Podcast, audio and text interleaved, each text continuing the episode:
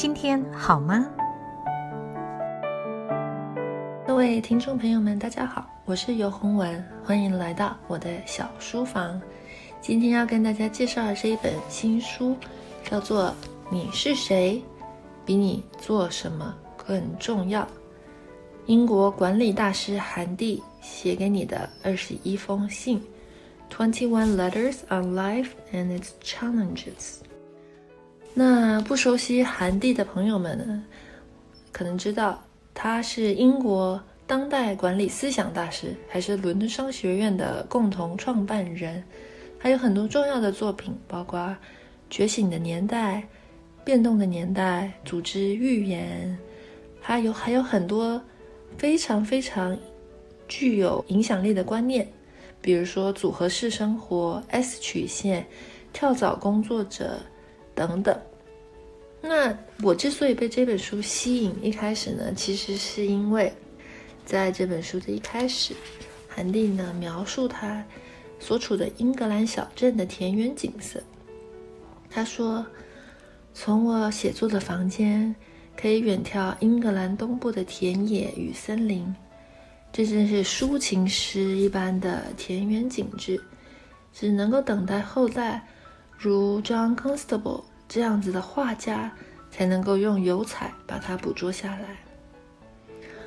反正我一听到这种田园之美小镇景色，我的脑中呢就浮出另外一位很有名的英国作曲家 Vaughan Williams 威廉斯，他就曾经写过这样的一首诺福克狂想曲交响诗，来用音乐描写这种窗外无边的田野。与绵延的森林。当然，我喜欢这本书以后，我就开始一直看下去。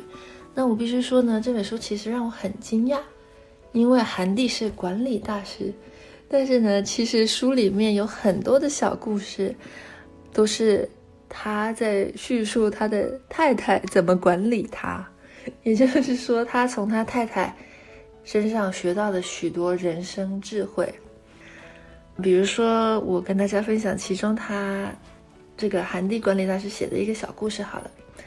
他把这个是他跟他太太打网球的一个分享。他跟他太太两个人都很喜欢打网球，但是呢，他说他从他太太身上学会不要被数字牵着走。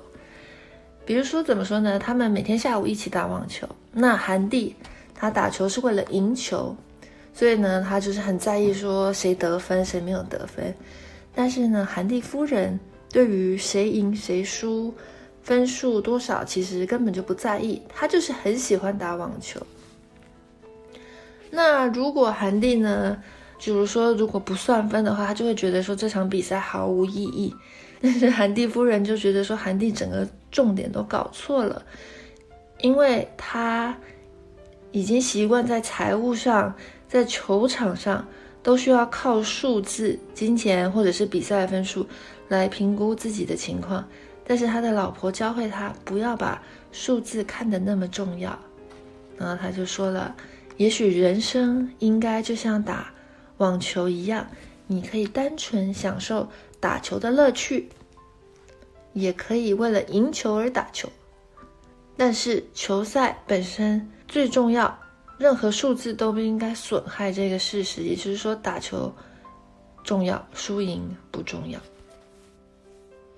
那另外一个小故事呢？他跟我们说，其实很有趣，是他刚刚开始进社会的时候。嗯，他刚开始进社会的时候呢，他就是进入了英国很有名的一家公司嘛。那他当然就认为说，OK，就是铁饭碗，然后很开心。但是结婚以后呢？这个情况有所改变，因为他刚结婚，然后公司就想要派他到西非，就是 West Africa 去工作。那当时年轻的他当然就觉得说，OK，这是一个很好的机会，这是一个能够在公司往上爬的机会，他一定要争取。那他也这样子跟他太太说，那没想到他太太竟然反驳他，他太太说，哦，Really？我不知道我嫁了一个人，就是做什么事情都要以公司为主，都要以组织为主的人。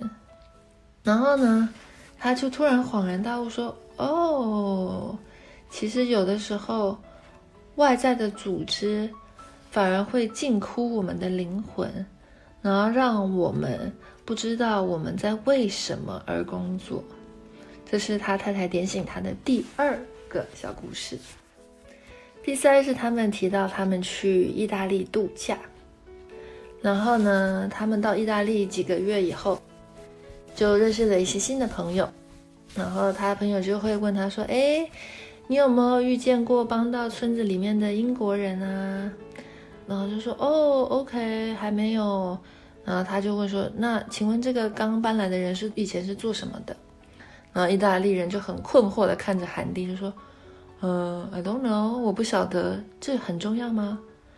然后韩蒂就说：“啊，赶快说，不重要，不重要，不重要，当然不重要。”他其实有点不好意思，因为呢，他已经习惯，或者说我们其实都习惯用别人现在或者是过去的工作来定义他们，但是我们借以谋生的方式，其实不能够代表我们这一个人。我们也不应该把每一个人局限在框框里面，放在他的职务或者是角色的框框里面。这个故事很令人发人深省啊，对不对？比如说，他认识一位朋友是在很大的公司上班，然后他就说，他有的时候他跟他聊天，他会说，然后这位女士就说：“哦，你知道吗？那只是我做的工作，不能代表我这个人。”然后结果后来。这个人让他印象很深刻，因为他后来真的就放弃了这个大公司的工作，成为登山客、向导还有探险队长。所以这本书其实很重要的一个概念就是不要让工作绑架你。你是谁，比你做什么更重要。